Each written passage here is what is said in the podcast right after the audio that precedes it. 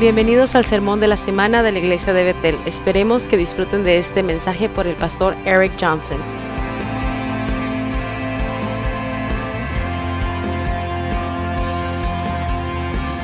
Si tienes tu Biblia, ábrela y eso se llama Escoge un versículo en la mañana.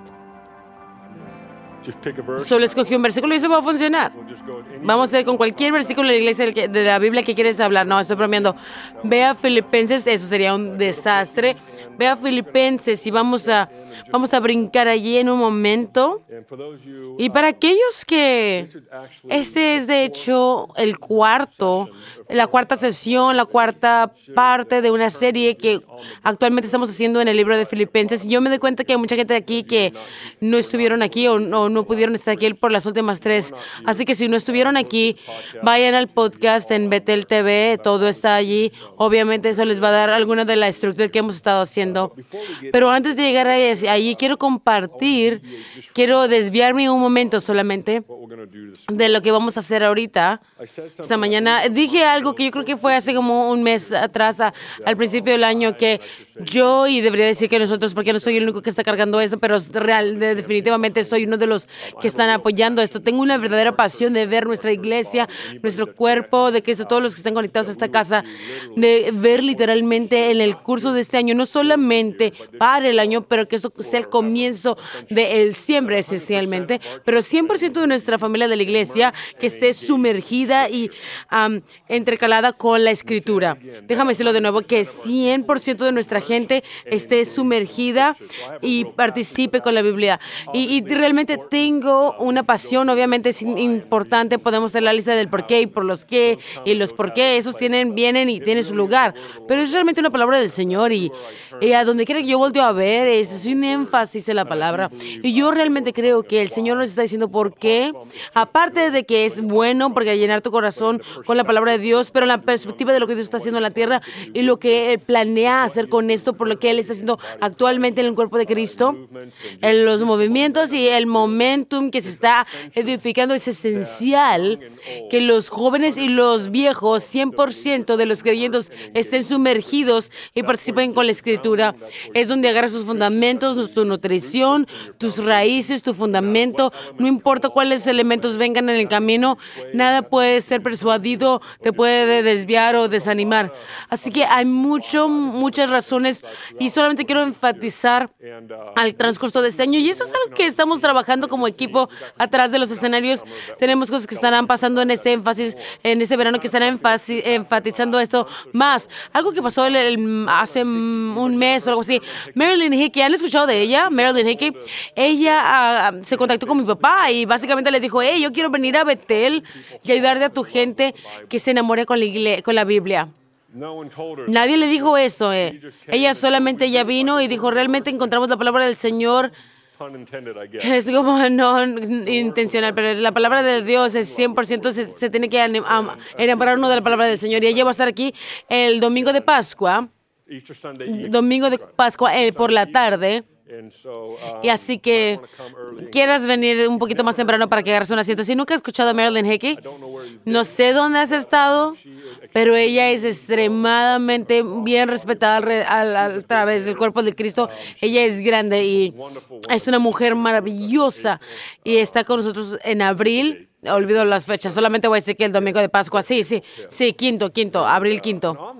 Y en esa nota, el Viernes Santo está por venir. ¿Cuántos de ustedes eran parte del, del servicio del Viernes Santo? Tuvimos en el concentro- del centro de convenciones y yo, igual que con un buen de líderes de la ciudad de Reading, pusimos un servicio del Viernes de Pascua, Viernes Santo, y tuvimos a, a mucha gente venir acá. Si no estuviste ahí, te perdiste uno de los mejores días del año pasado, sin exagerar. Fue uno de los días de las tardes más increíbles con el cuerpo de Cristo, con más de 80 iglesias representadas en este cuarto. Y lo vamos a hacer otra vez y no vas a querer perdértelo. Es el 3 de abril, que es el Viernes Santo. Dice, dice la gente, ¿qué día, qué día es ese el Viernes Santo? ¿Qué día es el Viernes Santo? ¿Qué día es ese? Bueno, solo eh, vuelve a escuchar lo que me acabas de preguntar y piénsalo un poquito más, un segundo más, para que agarres la respuesta. Es el viernes. Pero tenemos un servicio a las 4 de la tarde, a las 6 de la tarde y a las 8 de la noche. Así que eh, tenemos que expandirlo porque ayer- el año pasado era demasiado máximo para los dos servicios. Pero bueno, eso va a venir. Pero en cuanto hablamos de la Biblia, sí, sí quiero llegar a algún lado, pero quiero tomar un, un lugar para enfatizar la escritura porque siento que es el, la palabra del Señor para el, para el año. Y voy a tomar un año decente para enfatizarlo durante esto.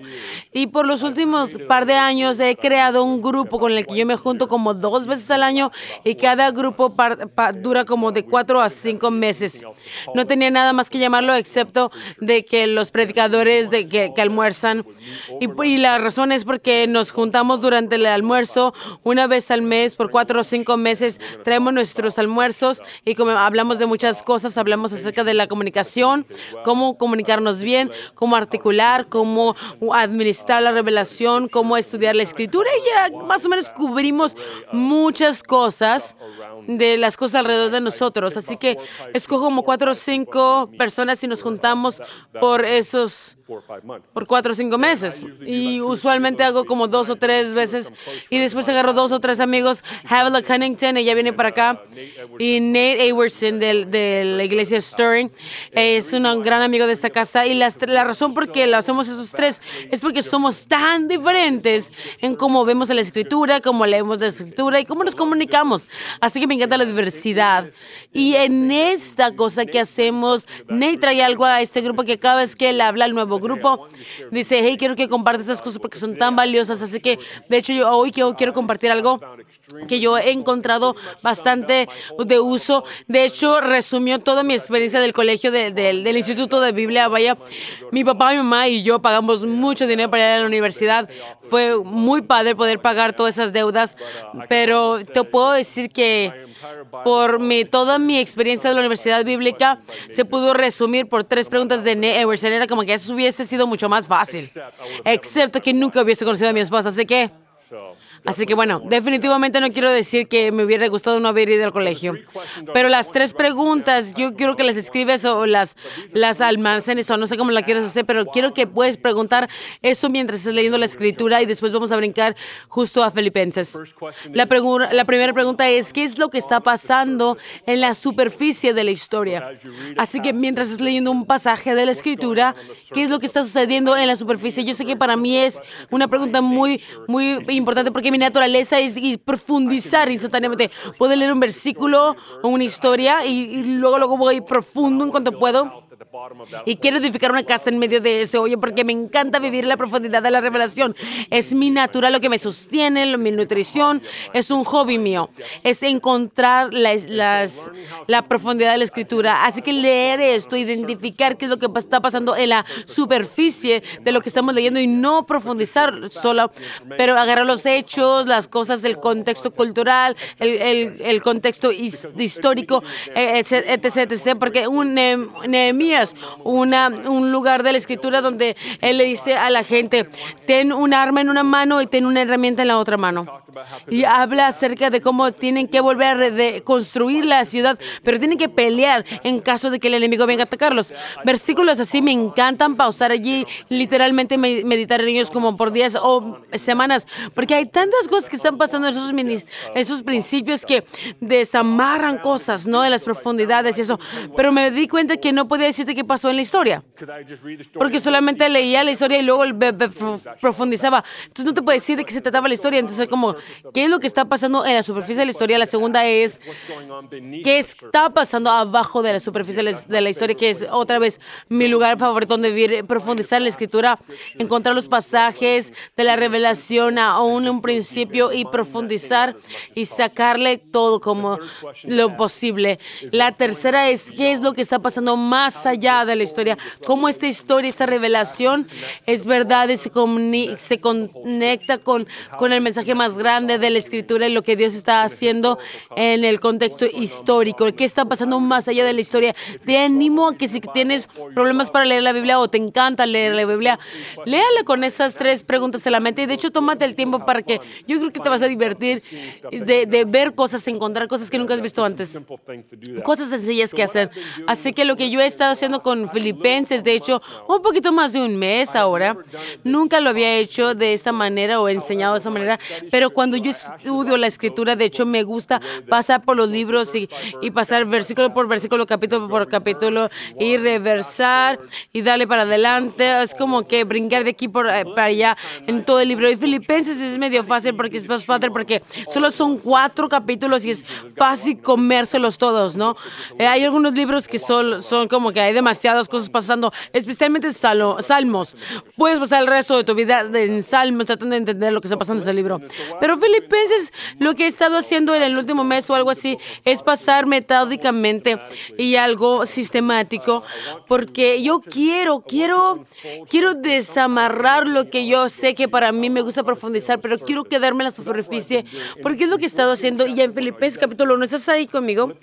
Están ahí, Filipenses 1. Antes de estar allí, quiero agarrarles un marco, especialmente para aquellos que no estuvieron aquí en las últimas tres sesiones. No voy a pasar mucho tiempo hablando de eso porque va a tomar literalmente el resto de mi tiempo para resumir lo que sucedió.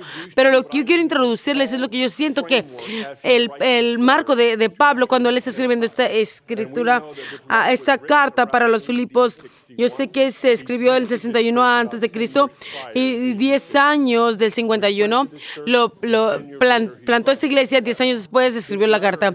Esta carta es también una maravillosa ilustración de la profundidad de la amistad que Pablo tenía con esta iglesia. La razón es porque la iglesia, la, carta es muy espontánea, esporádica, es más o menos como una conversación donde no hay un, no quiero decir que no hay un fluir porque lo hay, pero no hay como un A, B, C, D, E, F. Es como el libro de Efesios que es muy, muy bien largo y limpio y claro, ¿no? Punto, punto A, punto Z y aquí está todo en medio, ¿no? Filipenses es totalmente diferente, natural, es como saltando de aquí para allá. Lo que demuestra cuando ves, cuando hablas con un amigo tuyo cercano, ¿cuántos notas que esta conversación es esporádica, espontánea? Hablas de todo bajo el cielo, como en 10 minutos y cuando terminas con esto, conversas, conversación, aunque no llegas a ningún lado en esa conversación, te caminas yéndote como sintiendo como que es la conversación más significativa que tengo toda la semana. Es como cuando nos sentimos cuando no hablamos con amigos. No hay estructura, no hay nada. solamente hablas, hablas, escoges, levantas donde terminaste la última vez y luego vas a levantar en la siguiente semana donde terminas esta semana. Entonces es muy en una amistad muy íntima con Pablo y su iglesia. Pero el marco que yo quiero que lleguemos antes de entrar al, capítulo 3 es, está encontrado en el versículo 6 del capítulo 1. Dice, estando convencidos precisamente de esto, que el que comenzó en vosotros la buena obra, la perfeccionará hasta el día de Cristo Jesús. Com- eh, va, eh, come- comenzó una buena obra y la va a perfeccionar. Hay varias dir- di- direcciones en moción con nuestro camino con el Señor. En dos de las más comunes es esta, es la escritura para esta, es que si tú te exaltas a ti mismo, Él te va a humillar. ¿Cuántos han estado allí antes? Sabes, yo le estaba diciendo al primer servicio, es bien interesante siempre porque no lo he hecho en mucho tiempo, pero de vez en cuando yo pienso, esto, soy muy humilde últimamente, lo estoy haciendo muy bien. ¿Cuántos de ustedes han, han tenido ese pensamiento honestamente? Ay, sí, yo tengo mucha, mucha humildad fluyendo sobre mí ahorita. Que es como súper chistoso porque cuando tengas ese pensamiento ya contradijiste la, la humildad en su fundamento. No es como el, de la cosa que no te puedes poner orgulloso de, ¿no? El momento que estás orgulloso de tu humildad ya no es humildad. Y, sin fracaso, la siguiente semana va a pasar algo que trae humildad a mi vida. Así que si vas arriba, Él te va a ayudar a que bajes. Es una dirección. La otra dirección es que si te humillas a ti mismo, Él te va a exaltar al tiempo preciso. Así que son dos direcciones bajas. Si tú subes, te bajas, te bajas, Él te sube. La otra es en este versículo aquí, porque Pablo lo hace, que es muy importante entenderlo, porque pone el marco para, lo que, para el resto de su carta, en donde vamos a agarrarlo en un momento, de que Dios comenzó algo en ti y Él lo va a completar. Así que es más como que más de una de una un viaje, una jornada más que aquella otra cosa. Él comenzó algo contigo y hay un, compli- un- una terminación. No dice que es como un, un com- un comienzo y un final, es una un comienzo y una imperfección. ¿Cuántos saben cuando moramos? Eso no es el fin. Eh, eh, la perfección o lo que sea es como de ahora hasta el resto de la eternidad. O sea, Dan Fairley, no sé si está aquí o no, pero él compartió un mensaje el último verano que se dijo algo que se me pegó. Nuestra vida está en el borde de la eternidad. Así que literalmente en el contexto del, del contexto de la eternidad de nuestra vida está como que literalmente un chasquido de dedos. Así que tenemos que recordar que hay un comienzo y hay una comple un- terminar. Nuestro el problema es el- el- la definición del éxito está def- está basado en esta cosa que se llama el final, ¿no? Así que si llego aquí, entonces estoy exitoso. Si ese es el caso, nunca vas a ser exitoso en tu propia mente o en tu propio corazón. Eso es lo que el verdadero éxito dice. Si yo soy fiel antes del resultado, si me mantengo fiel antes del resultado, antes del, del- del terminar o del final, de, de la meta final, o sea, ese es un muy buen resultado. Todos saben eso, eso también es éxito. Pero hay otro nivel de éxito que si yo me mantengo fiel desde el principio, a aquel punto yo soy exitoso. Ahora, este com- como comienzo y, y com- y terminar, esto no tiene nada que ver contigo. Lo que realmente nos saca de onda, porque ¿cómo es que esto no es, pos- es posible? El hecho de que hay un principio y una comple- completar es, es el- eh, basado en el hecho de que Dios es fiel. No hay nada que podamos hacer, no hay nada que podemos a- a- hacerlo más rápido, hacerlo suceder. Nada es basado en el hecho de que Jesús es fiel. Y es por eso que hay un comienzo y por eso es como que va a haber una perfección porque Él es fiel. Así que ese es el marco que Pablo está poniendo para este, todo este libro, esta carta. Así que vamos al capítulo 3, vamos a brincar a- justo acá. Tenemos un poquito de tiempo. chapter 3. Let's Capítulo 3 y vamos a leer versículo 1, 2 y 3. Y luego vamos a hablar un momento antes de comenzar. Por lo demás, hermanos míos, regocijaos en el Señor. A mí no me molesta escribir a ustedes otra vez lo mismo y para vosotros es motivo de seguridad. Cuidado con los perros, cuidado de los malos obreros, cuidado de las falsas circuncisiones. Vamos a parar allá antes de leer el versículo 3. Pablo está de hecho teniendo que ayudar a la iglesia, batallar o luchar contra gente que estaba veniéndoles diciéndole a la iglesia que ellos tenían que estar circuncidados. Porque el sistema de creencias decía no eres un creyente o seguidor de Cristo antes de que a menos que te circuncides. Que, ¿Cuál era el caso antes de la cruz? Pero ya tomó lugar la cruz, así que Jesús pagó el precio mayor para, para esto. La- las, leyes han, las leyes han cambiado. Entonces Pablo está diciendo, escucha, si te circuncidas, si te circuncidas del otro lado de la, de la cruz, pero tu corazón no está alineado con Cristo, te estás mutilando, no tiene punto es absolutamente sin punto. Es dice, cuidado con los perros, le dice, cuidado con esos hombres y mujeres que te están diciendo que te circuncides. Ellos son perros, ni siquiera te les acerques. No dejes que influencien tu pensamiento. Dice, escucha, no tienes que, es, no es basado en lo que tú haces, sino basado en su fidelidad y tu fide, y tu fidelidad en eso.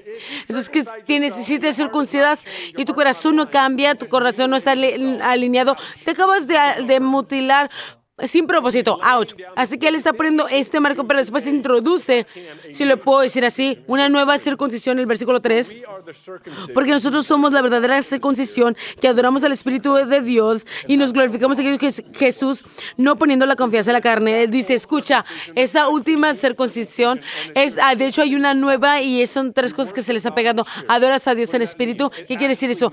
Quiere decir que sí te importa. No es como algo exterior, una expresión exterior, no es algo, un acto eh, físico sin alineación del corazón, pero cuando el corazón está alineado, entonces eso se convierte en, adoración en espíritu. Y esa es la, nu- la nueva circuncisión. Si lo puedo poner de ahí. La segunda cosa es que regocíjate en, Jesús. Solamente sé feliz de que Él existe. Y de hecho, dura el resto de tu vida regocijándote porque el hecho de que Jesús sucedió para ti y para toda la humanidad. And then the third one is Y la tercera es, no tengas confianza en tu carne. Dice, no trates de, de agarrarte esto como yo hago esto, yo hago esto, yo hago esto. Entonces voy a agarrar más de Dios. Es lo que le sucedió en, en algún de esos procesos antes de, tener la compleción. Es como si hago todo eso, eso va a llevar a, te va a tomar a cabo.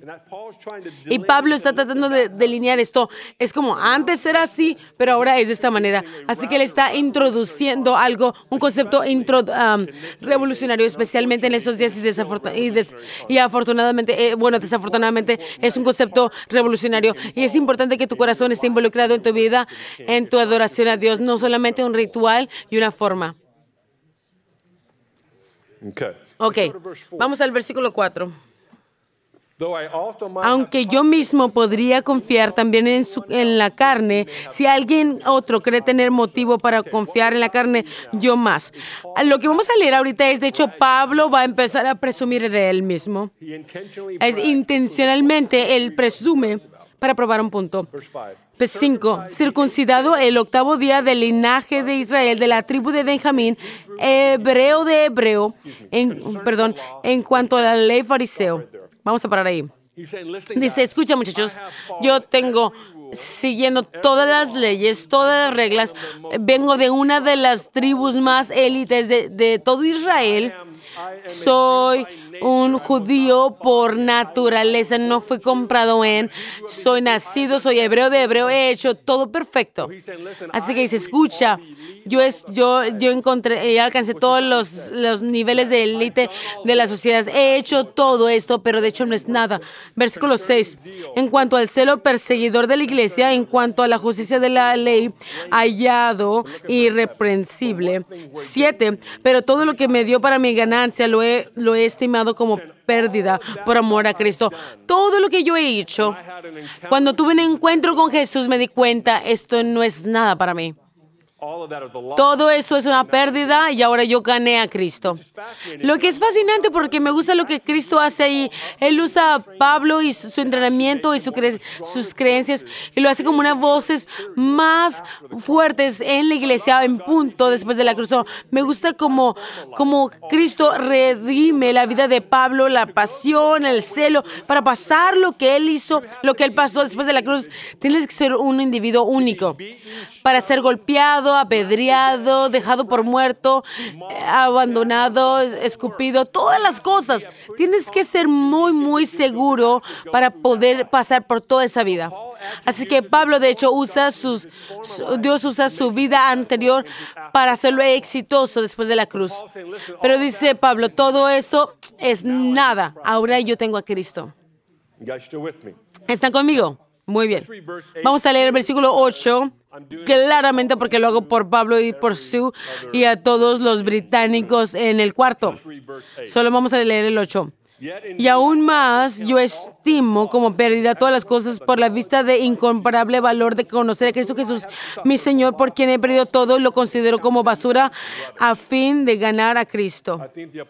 Me encanta esto, que es como pro- a prueba de que el apóstol Pablo es británico.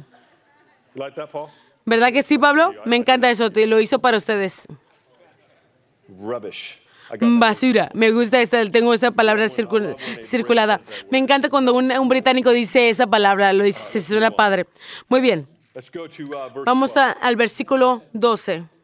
Not that I have already No lo ha- no que lo haya alcanzado o que lo haya llegado a la perfección, pero sino que sigo adelante. Dilo conmigo, sigo adelante. Una vez más, sigo adelante. A fin de poder alcanzar aquello para lo que también fue alcanzado por Cristo Jesús. Hermanos, yo mismo no considero haberles ya alcanzado, pero una cosa hago, olvidando lo que haga atrás y extendiéndome a lo que está adelante. Prosigo hacia la meta para obtener el premio del supremo llamamiento de Cristo, de Dios en Cristo Jesús. uh. Durante la conferencia profética yo cerré una de las sesiones de la adoración y compartí una historia acerca de Round Man, Nevada. ¿Alguien ha escuchado acerca de esta ciudad? Nuestros Stephen, Wendy Backlin, Craig y Cindy oh, son de, de Mount Nevada. Y Round Man, Nevada es predomina- predominantemente esa ciudad está ahí por una mina. De oros.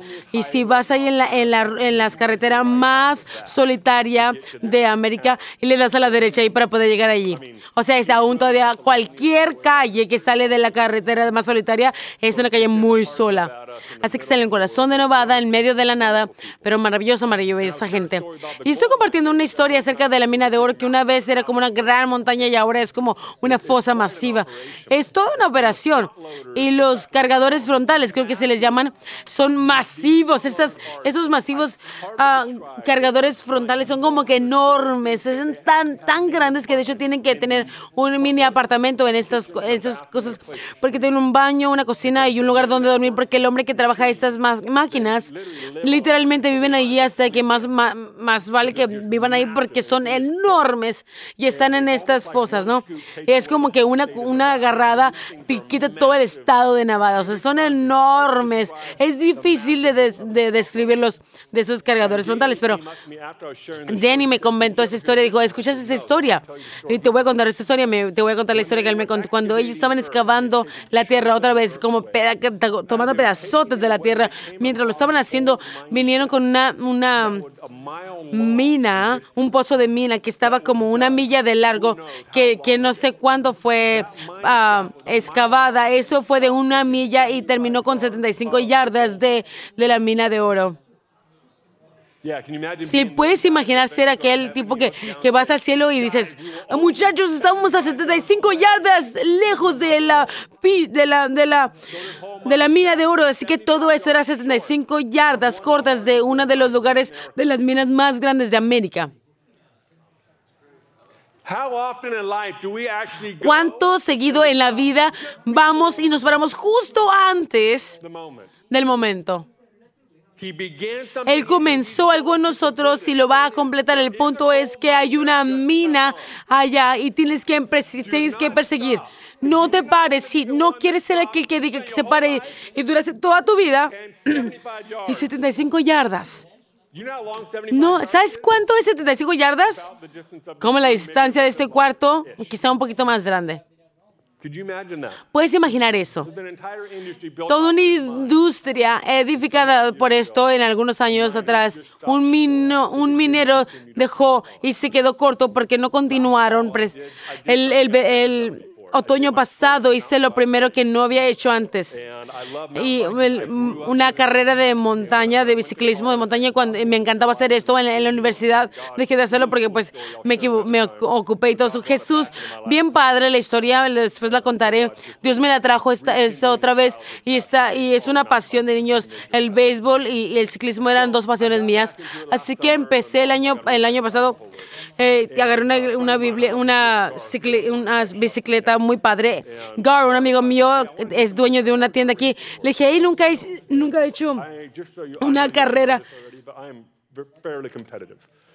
Ya sé que ustedes lo saben, no, no saben esto, pero yo soy muy, muy competitivo. Tengo algo de eso en mí. Y este... Mi esposa estaba aquí en el otro servicio y estaba así como que, ¡ay! Así que le dije, quisiera hacer una carrera, quiero, quiero ver dónde estoy, quiero saber si soy bueno, o si soy, etc. Tengo que medirme de alguna manera. Así que escogí esta carrera que iba a pasar seis meses después. Y dije, voy a realmente entrenar, voy a agarrar la mejor figura de mi, de mi, de mi vida. Y había una carrera que estaba en Weaverville. Dije, ah, yo soy todos esos senderos, yo crecí allí, voy a ir a hacerlo. Así que estoy allá como eh, estoy haciendo ejercicio, entrenando mucho más duro para esta carrera que estaba aún más. Era una carrera de 24 millas, no era muy largo, pero tenía su buena distancia.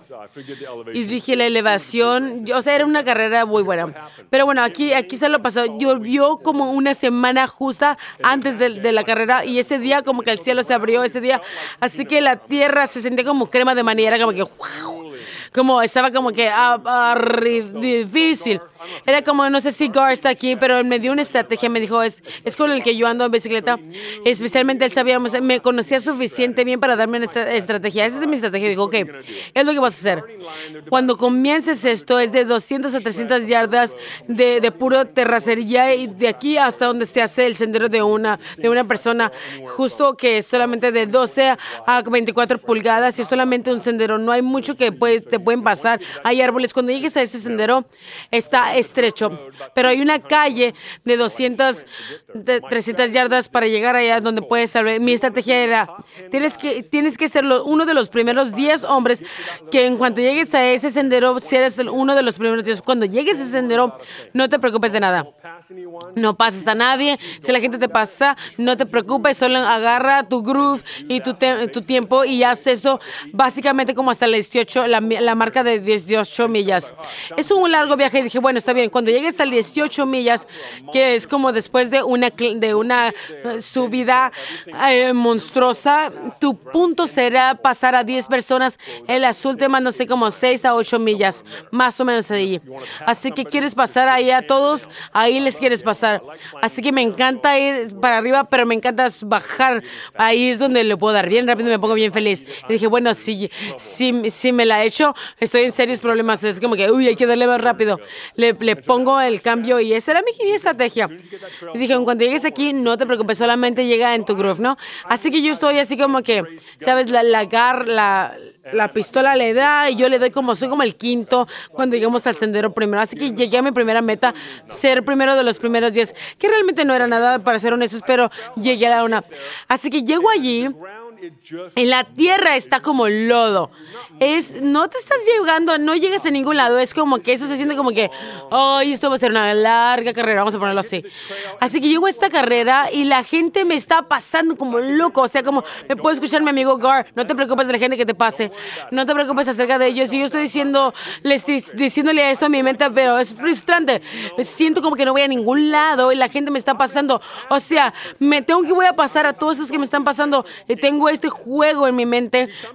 Y, sabes, a veces hay un comienzo y luego hay un proceso que todos odiamos.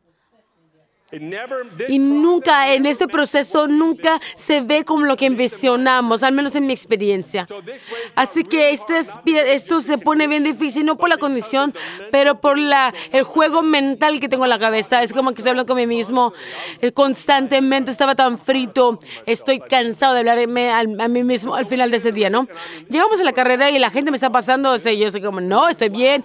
Y los últimos cuatro millas para llegar a la, a la marca de 18 millas. El problema lo que hizo lo peor es que gente que me estaba pasando, me estaba pasando que no deberían de tener la habilidad de pasarme. Eso no ayudaba a mi juego mental. Era como, ¿cómo puede ser posible? ¿Cuántos saben de lo que estoy hablando? Era, era, era difícil. Y lo que hizo peor esta cosa es que había un tipo y él tenía como una bicicleta de un cambio. Un cambio. Así que yo tenía como 21 cambios, ¿no? Yo puedo meterme con, lo que sea lo que me tira la, la, montaña. Y él tenía como, tenía piernas de Popeye. Masivas piernas. Y era como que subiendo la montaña. Y era así como él está al lado de mí quizá casi toda la carrera. Y yo estaba así como que, ¿cómo es posible? Y yo estoy así como que en la más fácil, dándole y él está... Era tan frustrante. Así que estamos dándole con todo. Llegamos a las últimas cuatro millas de esta colina antes de que le tengan que poner con todo. Y es, soy yo el, que está con la bicicleta de un cambio que le quiero ganar con toda mi vida. Y el otro tipo muchacho que, que teníamos como un juego de gato y ratón, como que yo vea 100 yardas y luego él me alcanzaba, y luego él 100 yardas y yo me alcanzaba.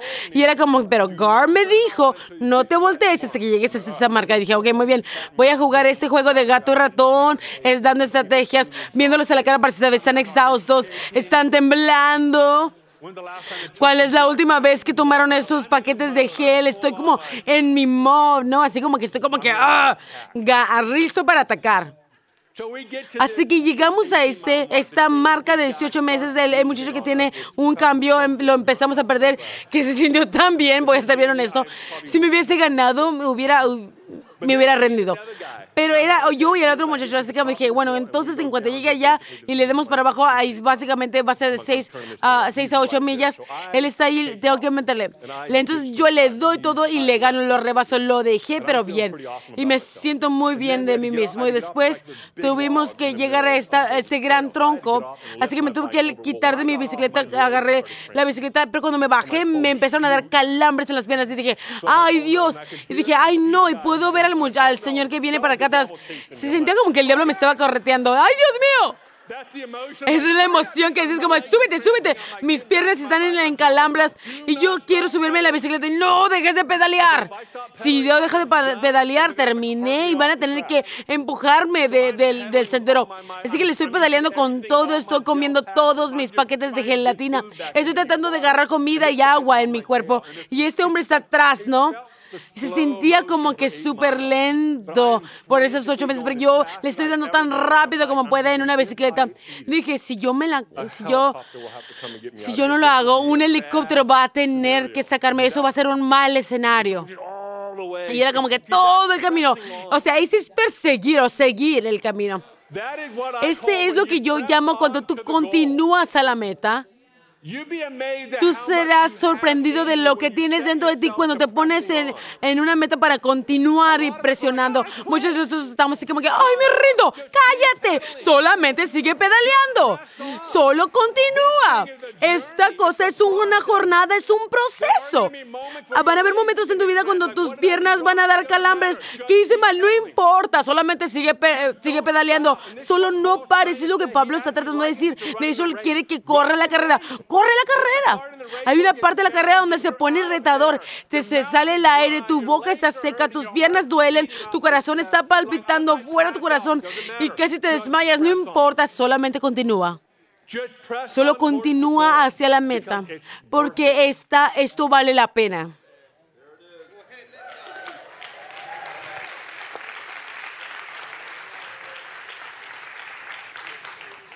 Okay, I'm Muy bien, tengo, I'm ya no tengo tiempo, pero no voy a parar. God bless the parking lot. Dios bendice el estacionamiento. Yo necesito un versículo más. Voy a, voy a hacerlo bien corto. Verse 20. Prim- Versículo 20. I'm going to skip verse 17, 18, Vamos a, a 19, saltar el verse 20. I 17, wanna 18, pull one 19, pero voy a leer el 20 y quiero leer algo y leer algo y recordar algo que Pablo está enfatizando, porque nuestra ciudadanía está en los cielos. De don- vamos a decirlo otra vez, porque nuestra ciudadanía está en los cielos, y de donde también ansiosamente esperamos en el Salvador, el Señor Jesucristo. Got my passport, my Tengo mi American pasaporte, mi pasaporte americano. With this thing, Con esta cosa me permite viajar a través del océano, continente, de los países, básicamente donde yo quiera quedar. Esto me va a llevar allá por la mayoría. Algunos lugares que vamos nos aman porque somos americanos, otras partes no nos gust- no nos caemos bien porque somos americanos. El hecho es que no lo puedo evitar, soy un americano.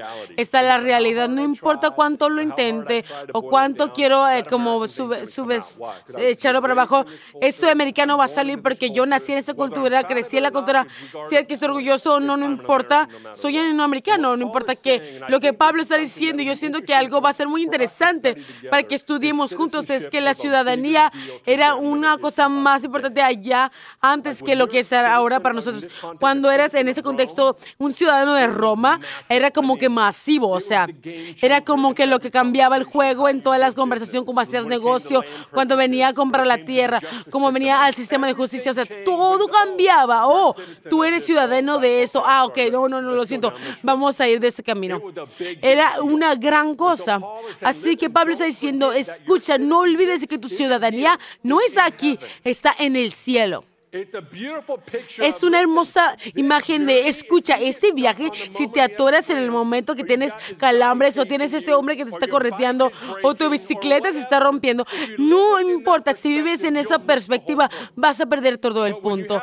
Pero si tienes una ciudadanía en el cielo, puedes ver allá y decir, oh, eso está padrísimo, eso está hermoso, es lo que tiene Dios en mente y no puedo dejar de terminar hasta que pueda llegar allá a completarlo. Eso todo vale la pena. Algo cambia cuando te das cuenta que eres ciudadano del cielo. Porque te da perspectiva, te cambia tu, tu perspectiva de la- del mundo, cómo interactúas con la gente, te confronta con el hecho de que amas a la humanidad. Empieza a traer cosas cuando te das cuenta que eres un ciudadano del cielo. Cambia el juego. Por favor, pónganse de pie.